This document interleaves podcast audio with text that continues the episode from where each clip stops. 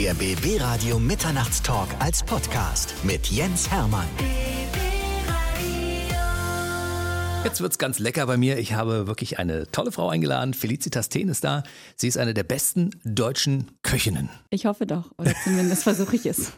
Aber nicht nur das, sie ist nebenbei auch noch Journalistin, Buchautorin, Fernsehköchin, Moderatorin. Was habe ich vergessen? Manche sagen noch sowas wie Bloggerin oder Bloggerin? Vloggerin oder Travel-Bloggerin, aber das sind nicht meine Lieblingsbezeichnungen. Food Truckerin. Das auch, genau, Ja. das mag ich sehr. Also da gibt es wirklich alles aus einer Hand. Wer sich für dich interessiert, der kann auf jeden Fall eine ganze Menge über dich erfahren. Auch in der nächsten Viertelstunde werden wir ein bisschen was über dich erfahren.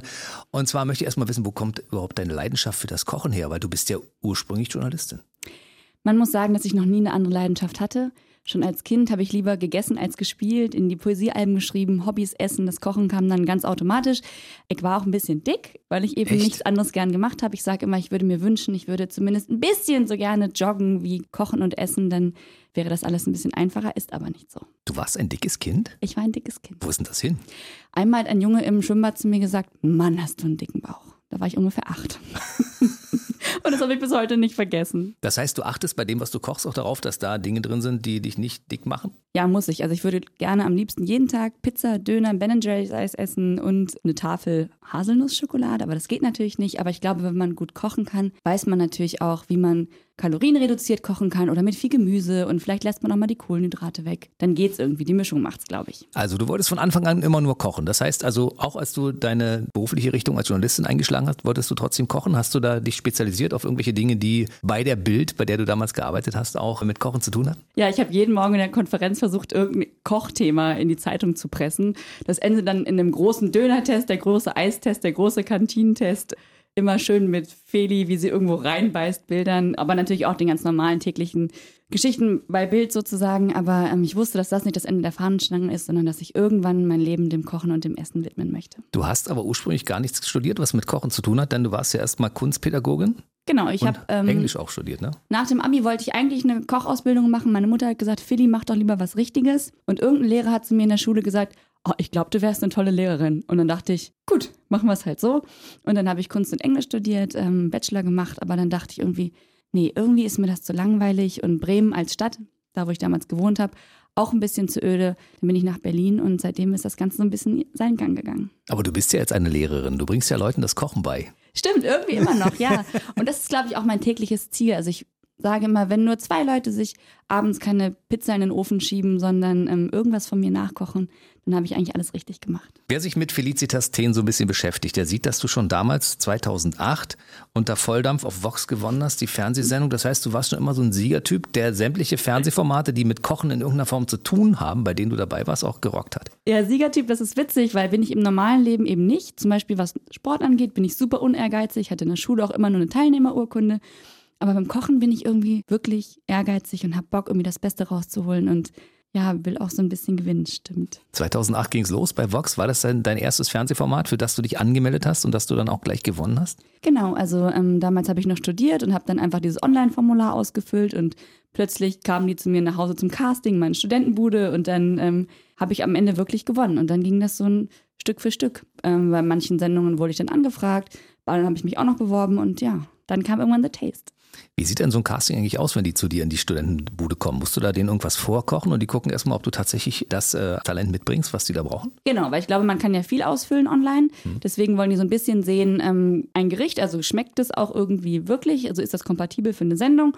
Und dann kann die vor der Kamera auch den Mund aufmachen, weil das hilft ja dann auch nichts, wenn man kochen kann, aber dann eben keinen Ton rausbekommt. Und das war so eine Mischung aus bisschen Kameraaufnahmen und dann eben irgendwas gekochtes von mir kosten. Das ist aber auch ein geiler Job, so ein Casting zu machen. Dann fährst du einfach die, zu den einzelnen Kandidaten, lässt dich ordentlich bekochen und dann anschließend Zettel ausfüllen, ist geeignet oder nicht geeignet. Ich glaube auch. Also viele dieser Jobs mit Essen sind irgendwie ganz cool und ähm, ich bin auch unheimlich dankbar. Ne? Also manchmal wache ich morgens auf und denke, ist das jetzt wirklich dein Job? Also heute hierher zu kommen, mit dir zu quatschen, ist ja auch Teil meines Jobs und es ist wirklich schön, macht wirklich Spaß. Ich habe übrigens auch ein Geschenk mitgebracht. Ein Geschenk? Ja. Für mich? Ja. Es ist außer uns keiner im Studio, also es muss für mich sein. Okay. Ich bin sehr gespannt. Ich habe noch nie während dieser Sendung, und wir machen die wirklich schon seit 2016 täglich, noch nie in dieser Sendung ein Geschenk bekommen. Das ist lustig, weil ich bin wie so eine Oma. Ich muss eigentlich immer was zu essen mitbringen. Ich habe auch immer einen Hefeteig im Gefrierfach für den Fall, dass sich Gäste ankündigen. Da kann ich noch schnell Zimtschnecken machen. Ja, ist ganz schlimm. Ich weiß schon manchmal gar nicht mehr, wo ich mein ganzes gebackenes Zeug hintun soll. Meine Nachbarn freuen sich sehr. Die Fahrschule unter mir, der Hausmeister, der Mann vom Späti, alle werden mit Kuchen versorgt. In welchen Abständen darf man dich einladen? Oh, naja, vielleicht so alle zwei Wochen. Das ist hervorragend. Oh, das ist Ich habe ein Sauerteigbrot gebacken. Ähm, geil. Und dann habe ich dir noch einen Pinienkern-Dip dazu mitgebracht, weil ich dachte, ähm, du hast vielleicht noch ein kleines Hüngerchen. Ja, um die Zeit hat man öfter mal Hunger. Das sieht ganz toll aus. Das ist ein rundes Brot, Durchmesser ungefähr, ich würde sagen so 15 bis 20 Zentimeter. Ist noch warm. Das ist warm. ja. Oh, das ist ja wirklich Premiere in dieser Sendung. Riecht ganz toll. Was ist? Ich habe ein bisschen Kümmel und ein bisschen Koriander reingemacht. Ah, Koriander. Das ist, ist- das hätte ich nicht zuordnen können. Ja, ich habe irgendwann ähm, angefangen, einen Sauerteig zu züchten. Der erste ist mir verschimmelt, aber der zweite, der war dann wie so ein Tamagotchi. Einmal musste sogar meine Nachbarin mit dem Schlüssel, weil ich nicht da war, den füttern. Und seitdem finde ich es einfach so faszinierend, was man aus Mehl, Wasser und Salz Tolles schaffen kann, nämlich ein Brot. Und äh, das dauert 24 Stunden, aber dann kommt eben das dabei raus. Wunderbar. Ich, wenn ich es verkostet habe, werde ich bei Gelegenheit darüber berichten, wie es mir geschmeckt hat. Ich gehe davon aus, dass äh, das ganz hervorragend sein wird, weil ich habe bis jetzt noch keinen gehört, der irgendetwas, was Felicitas Teen gekocht hat, nicht genossen hat und was ihm nicht geschmeckt hat. Okay, wie viele Leute hast du schon gefragt? Ja, ganz viele. Okay, Ja. ich glaube dir. Das führt aber auch wahrscheinlich dazu, dass andere Leute dich nicht mehr zum Essen einladen, weil sie Angst haben, dass sie von dir eine Kritik kriegen, die sie eigentlich nie hören wollen. Das ist tatsächlich so. Also ähm, ich werde selten eingeladen oder meistens dann so ein bisschen, ja, dann kochen wir und am Ende kocht dann doch ich. Aber es macht ja auch Spaß. Also bin dann eher dafür, dass die anderen vielleicht abwaschen oder aufräumen, weil ich bin sehr chaotisch.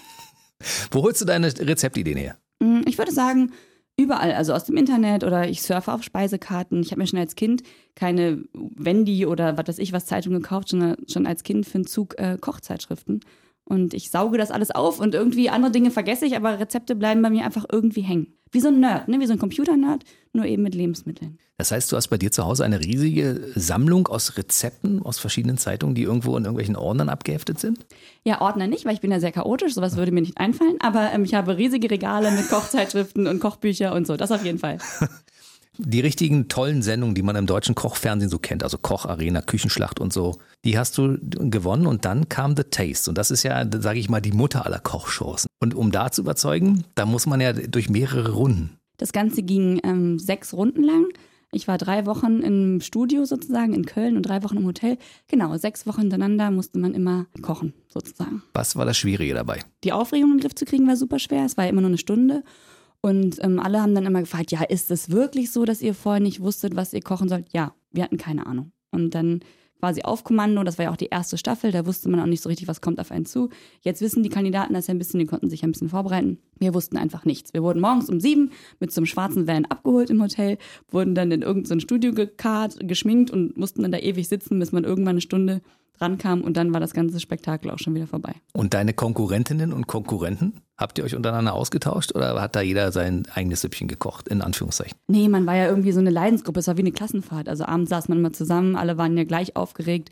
Es wurde geweint, wenn einer gegangen ist. Ich glaube, ganz klassisch, wie das in so einen Reality-Shows irgendwie auch ist. Ne? Und hast du immer gedacht, hoffentlich nicht ich, bitte nicht ich, ich möchte weiter. Ja, klar. Also am Anfang denkt man so, naja, so ein paar Runden wären ja schon cool. Und dann kann man sich ja trotzdem nicht vorstellen, dass man da gewinnt. Mhm. Und es gab ja auch eine Menge Geld zu gewinnen und so. Es wäre so verrückt. Und auf einmal ist es passiert und dann ist es auch schon wieder vorbei. Also es ist total absurd. Hast du, nachdem du dieses Finale gewonnen hast, bei The Taste deinen Job bei der Bild gekündigt oder war das schon vorher?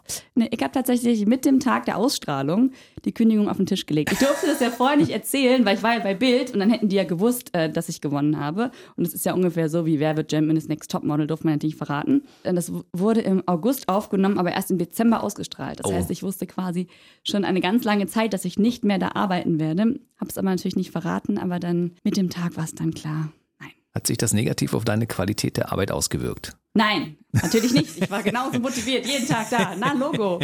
Aber du wusstest, dass dann dein Leben in eine andere Richtung geht. Also das, The Taste war auch für dich so ein bisschen der Ritterschlag. Na, ich dachte so, okay, jetzt hast du vier Kochsendungen gewonnen.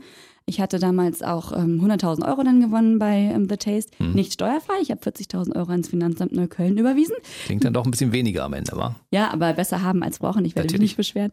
Ähm, und dann dachte ich, okay, jetzt hast du ein bisschen Puffer. Jetzt versuchst du es einfach. Irgendwas muss dir dahinter stecken. Also irgendwas muss ja wahr daran sein, dass du einfach diese Kochsendung gewinnst und dich für nichts anderes interessierst. Du versuchst es jetzt einfach mal. Wie ging's weiter? Dann habe ich angefangen mit Streetfood und so ein bisschen verrückte Dinner auf Dächern und so. Und äh, dann hatte ich eine Sendung äh, bei TV Berlin.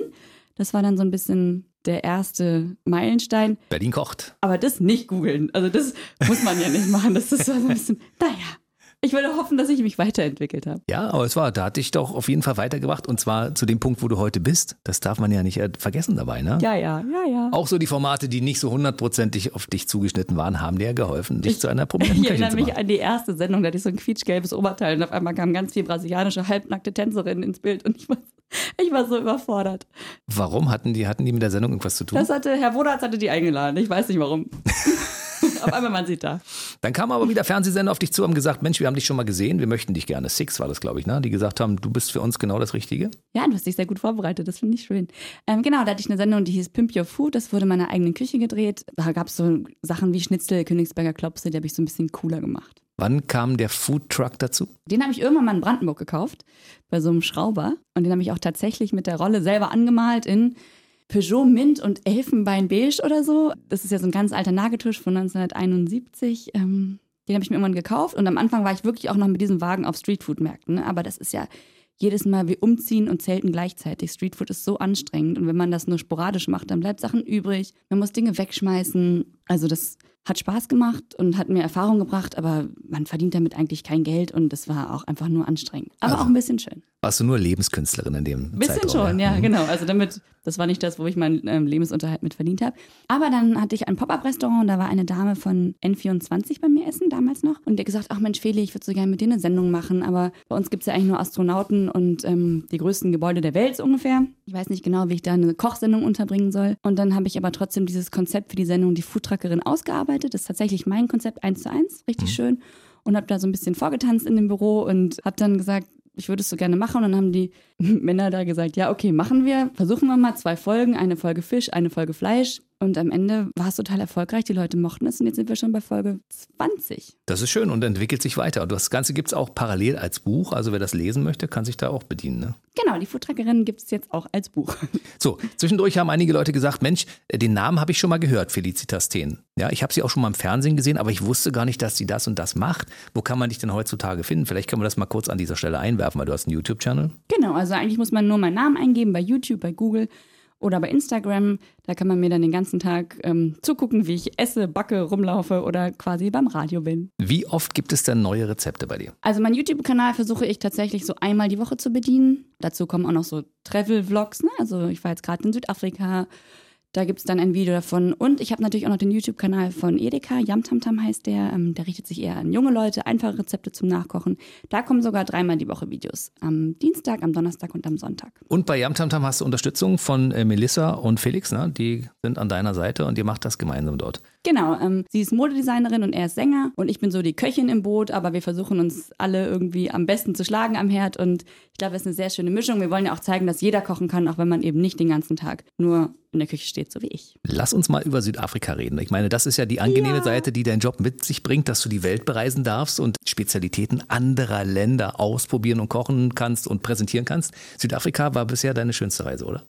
Ähm, liebes Südafrika, ja, du warst schön, aber ich bin ja so ein großer Asien-Fan. Und ich muss sagen, in Asien schmeckt es mir einfach am besten. Also gerade in Vietnam, da ist süß, sauer, scharf, salzig, da knallt es halt richtig auf der Zunge.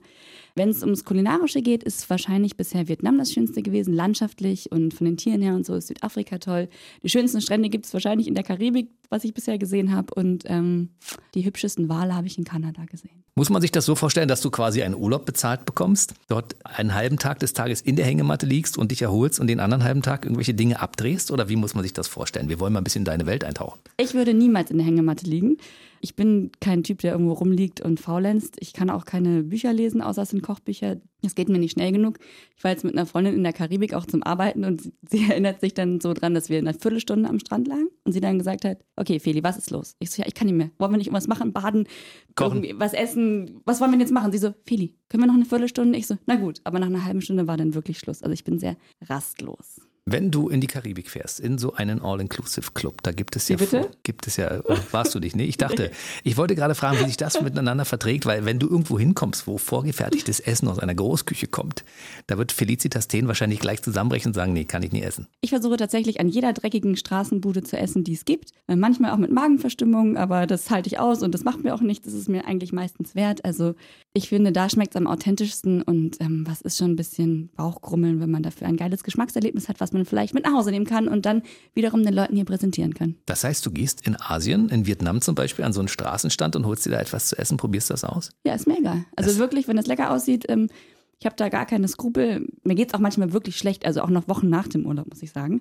Aber ähm, dann denke ich immer, ach, wenn das alles durchgeht, dann ähm, kann man umso mehr essen. Und welche schönen Rezeptideen hast du uns mitgebracht, zum Beispiel aus Vietnam? Witzigerweise habe ich sogar ein ganzes Buch gemacht. Das kommt im Oktober, das heißt Taste the World. Und es geht eben genau um diese verschiedenen Regionen, in denen ich war.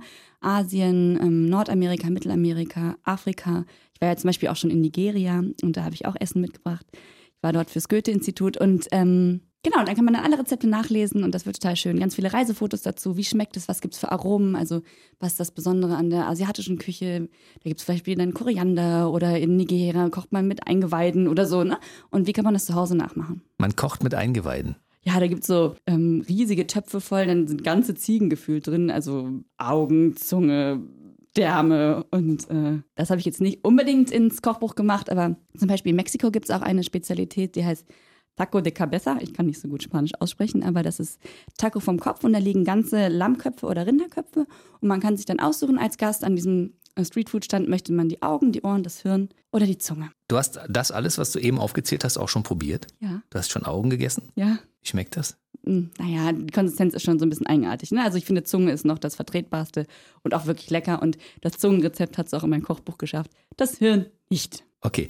Äh, was von den Dingen, die du auf dieser Welt probiert hast, war am schrecklichsten? Am schrecklichsten. Also ich halte nicht so viel von diesen ganzen Insekten-Esstrends. Also wenn man in Bangkok ähm, am Straßenrand ist und es werden einem so Heuschrecken angeboten oder Skorpion, das muss irgendwie nicht sein. Hast du aber probiert. Ja, aber Insekten schmecken wirklich sehr muffig, wie ich finde. Was war noch schwierig? Also Augen könnte ich mir auch vorstellen, dass ich das nicht so und, und, und Gehirn und so ist auch nicht so schick, oder? Ja, Hirn ist tatsächlich, das habe ich jetzt hier in Berlin auch in der neuen Cordoba, man sagt ja nur noch Cordo gegessen. Das war ziemlich köstlich. Das war ganz knusprig außen und in der Mitte ziemlich weich. Also ich finde es schön. Ich finde, wir sollten wieder anfangen, Innereien zu essen und das ganze Tier zu verwerten. Dieses langweilige Filet, pff, ist von gestern. Da bin ich bei dir. Ganzes Tier verwerten ist in Ordnung, habe ich überhaupt nichts dagegen. Aber wohin denn? Jetzt Hundefutter dann? Nee, oder? ich würde daraus, glaube ich, eine Wurst machen, dann weiß ich nicht, was drin ist. Ja, Wurst ist immer gut. Wurst ist immer gut. Und was waren bisher die leckersten Dinge, die du auf diesem Planeten zu dir nehmen durftest? Ja, Ein Gericht aus Vietnam, aus Hanoi, Bun Cha heißt das. Das sind so gegrillte Hackfleischklößchen mit so einer Fischsoße und ganz vielen Kräutern. Das ist, glaube ich, das Beste, ähm, was ich je gegessen habe und das hat es auch ins Kochbuch geschafft. Ah, das kann man sich auch mal anschauen. Gibt es dazu auch das entsprechende Tutorial bei YouTube, dass man sich angucken kann, wie das gekocht wird? Gibt's schon. Das gibt's schon. Mit Grill von meinem Balkon. Na, guck mal einer an. Das ist doch schön. Man kann dich da verfolgen und kann sich das anschauen, was du alles für schöne und leckere Sachen kochst. Kann man währenddessen man diesen YouTube-Kanal abonniert hat und sich das anschaut, mit dir gemeinsam kochen? Ist das so aufgebaut, dass man sich vorher die Zutaten holt und dann mit dir mitmacht? Nee, es ist ja so, dass die Watchtime, die sogenannte, auf YouTube nicht so lang ist. Also die Leute haben, glaube ich, keine Lust, halbstündige Videos zu gucken. Deswegen ist es ein bisschen runter reduziert. Man müsste zwischendurch mal auf Stopp drücken, wenn man was brät, glaube ich. Also am besten vorher informieren, einkaufen und dann gemeinsam mit dir, inspiriert durch dich, dann das leckere Rezept Und mit zusammenbauen. Freunden. Mit Freunden zu kochen ist doch am allerschönsten. Wenn man sich das so anschaut, was du so anbietest, da ist ja auch eine ganze Menge Fleisch dabei. Ich esse sehr gerne Fleisch. Ich esse auch gerne Gemüse, aber mehr Fleisch als Gemüse. Was ist jetzt, wenn irgendwelche Vegetarier zu dir kommen und sagen, Mensch, Felicitas, ich esse kein Fleisch? Ich versuche eigentlich auch tatsächlich im Alltag fast gar kein Fleisch zu essen. Also ich würde sagen, vielleicht ein, zweimal die Woche. Kaufen tue ich gar keins mehr. Auch wenn es jetzt vielleicht so aussieht, als ob ich viele Fleischgerichte mache, ist es in Wahrheit so, dass ich wirklich viel Gemüse esse. Also sehr viel. Denkst du über Nachhaltigkeit und solche Dinge auch nach äh, als Köchin? Ja, es ist super wichtig. Ich erinnere mich noch früher, vor zehn Jahren oder so, hatte man ja so eine Fleischwurst im Kühlschrank, ne? Mhm. Und hat man ja so Scheiben von abgeschnitten, wenn man Hunger hatte und dachte, das wäre okay. Das würde einem natürlich jetzt nie wieder passieren. Warum nicht? Ja, weil das nicht geht. Man kann nicht diese billige Wurst aus dem Supermarkt im Kühlschrank haben und man kann auch nicht wahllos Fleisch konsumieren. Man darf Fleisch essen, aber dann muss es gut sein und nicht als Snack zwischendurch, das ist Quatsch. Aber viele Leute machen das ja nach wie vor. Ich glaube auch mehr Leute, als man denkt. Also in Berlin und in meinem Freundeskreis denkt man natürlich super nachhaltig und man kauft sogar keine Avocados mehr, weil es irgendwie schwierig ist. Aber wir leben natürlich in so einer Blase in Berlin, gerade in diesem Hipster-Berlin. Und deswegen muss man viel Arbeit leisten, dass auch Leute in kleineren Städten oder an Stadträndern oder vielleicht auch mit einem geringeren Einkommen irgendwie Ideen haben, wie man ähm, trotzdem gesund leben kann und nachhaltig. Guckst du mal ringsrum in den Berliner Gemüsegarten nach Brandenburg? Weil ich meine, im äh, Abstand von ein paar Kilometern wächst da eine ganze Menge gesundes Zeug, was man auch durchaus verarbeiten kann. Ja, ich glaube, gerade im Sommer gibt es natürlich nichts Schöneres, als äh, rauszufahren und auf eine Erdbeerplantage zu gehen und so viele Erdbeeren zu essen, weshalb schlecht ist. und die werden auch in deinen Rezepten dann verarbeitet. Genau, dann gibt es Marmelade, wird es eingefroren. Ich habe auch jetzt schon die ganze Gefriertruhe voller Rhabarber, weil ich so eine Angst habe, dass die Saison vorbei ist und ich keinen Rhabarberkuchen mehr backen kann. Wenn du jetzt unterwegs bist und du gehst durch Berlin meinetwegen und hast großen Hunger zwischendurch, wo bedienst du dich? Am Dönerstand? Holst du dir ein Brathähnchen oder gehst du lieber an irgendeine Suppenküche oder einen frischen Salat? Döner erst nach 12 Uhr nachts, mhm. würde ich sagen. Warum? Ich weiß nicht, ich finde es irgendwie so ein dunkel, dunkles Gericht. Also ich würde jetzt nicht tagsüber mittags einen Döner essen, aber auf dem Weg nach Hause oder so könnte einem das schon passieren. Und dann ist man ja oft auch mit Leuten unterwegs und die haben dann vielleicht Bock auf Döner. Und dann lasse ich mich auch mal dazu verleiten. Oder natürlich auch so ein bisschen ätzend, wie manche Frauen sind. Oh, das klingt fast ein bisschen sexistisch.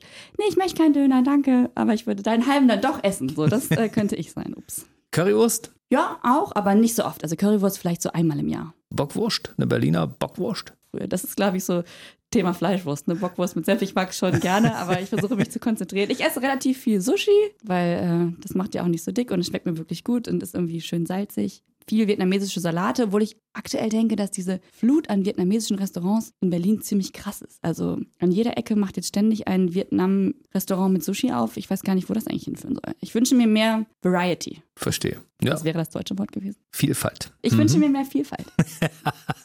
so, also wir haben gerade erfahren von Felicitas Teen, dass es dunkle und helle Gerichte gibt. Das äh, interessiert mich jetzt persönlich. Erzähl uns ein bisschen was darüber. Helle Gerichte sind ähm, vielleicht Salate, ein toller Brunch, äh, Frühstück, Kuchen. Ach, das ähm, fängt von der Tageszeit ab. Mein Sauerteigbrot. Ja, ah, ja. ja. Und äh, Döner ist so Kategorie nachts. Ich verstehe. Also Tagsessen, Nachtsessen, das wird äh, unterteilt. So, es ist 2019 und da passiert ja bei dir noch eine ganze Menge. Worauf können wir uns freuen? Ähm, es gibt ähm, am 15. Oktober mein neues Buch Taste the World ähm, mit den besten Rezepten von meinen Reisen. Dann geht die Foodtruckerin weiter. Wir drehen eine Berlin-Folge. Dann reisen wir nach Schottland und nach Mallorca. Also da gibt es weitere Folgen. Und dann gucke ich einfach mal in mein E-Mail-Fach, was noch so kommt. Und äh, das sieht man dann. Ist das mittlerweile eine tagesfüllende Beschäftigung, die du machst? Das heißt, hast du zwischendurch 14 Tage Arbeit und hast dann 14 Tage frei oder ziehst du komplett durch, weil du, wie du vorhin erzählt hast, ja so ein Arbeitstier bist? Richtig frei habe ich nie, außer wenn ich mal zelten gehe, irgendwo, wo es keinen Empfang gibt. Weil ansonsten wird ja mindestens ein Instagram-Bild gepostet und ich finde das manchmal schon Arbeit. Also es sieht natürlich aus wie krasses Hobby, aber dieses Content kreieren, also man braucht ja ein Bild, also es muss ja irgendwie auch okay aussehen. Das ist schon irgendwie auch Arbeit. Es macht natürlich wahnsinnig viel Spaß und das Feedback ist natürlich auch immer toll, aber man muss schon zusehen, dass man irgendwie was hat, was man posten kann. Oder manchmal backe ich auch nur für Instagram und dann verschenke ich es eben an die Nachbarn oder an dich. Mhm. und äh, ja, also so einen komplett arbeitsfreien Tag, m -m, nee. Wie viele Leute gehören zu deinem Team dazu? zählt der Steuerberater auch. wenn, er, wenn er mitkocht, ja. Wenn nicht, dann nicht. Ähm, also ich habe ähm, einen Kameramann, ich habe ähm, einen reizenden Assistenten, der manchmal meinen Foodtruck fährt oder mit mir auf Festivals geht. Äh, mein Ex-Freund. dann ähm, habe ich hier und da Freundinnen, die für mich mitarbeiten, eine Buchhalterin, einen Steuerberater. Gott sei Dank eine Putzfrau. Der Ex-Freund hat übrigens den Job als Freund gekündigt, nachdem er 180 Kilo schwer war, weil er so leckere Sachen essen musste. Man muss sagen, dass Tamo tatsächlich 10 bis 15 Kilo zugenommen hat in der Beziehung. Hat er jetzt auch wieder abgenommen. okay. Alles klar. Wo kann man dich in den sozialen Netzwerken, Medien verfolgen, wenn man möchte? Ich freue mich auf Follower bei YouTube, Instagram oder Facebook. Ähm, einfach meinen Namen eingeben, man findet mich schnell. Felicitas wie die Feuerwehr früher. Felicitas, Feuer, kennst du das noch? Feuerwehr Felicitas? Ja, kenne ich, klar. Felicitas und Ten mit TH vorne. T-H-E-N. Genau. Ja, ich hoffe, dass du bei Gelegenheit mal wieder vorbeischaust. Sehr gerne, es war lustig. Dann werde ich mir das Brot schmecken lassen, werde dann auch darüber berichten, wie es mir geschmeckt hat und dann hoffentlich bald mit neuen Rezepten und neuen Ideen. Dankeschön, es war wunderbar. Gute Nacht. Gute Nacht. Der BB Radio Mitternachtstalk. Jede Nacht ab 0 Uhr. Und der neueste Podcast jeden Mittwoch.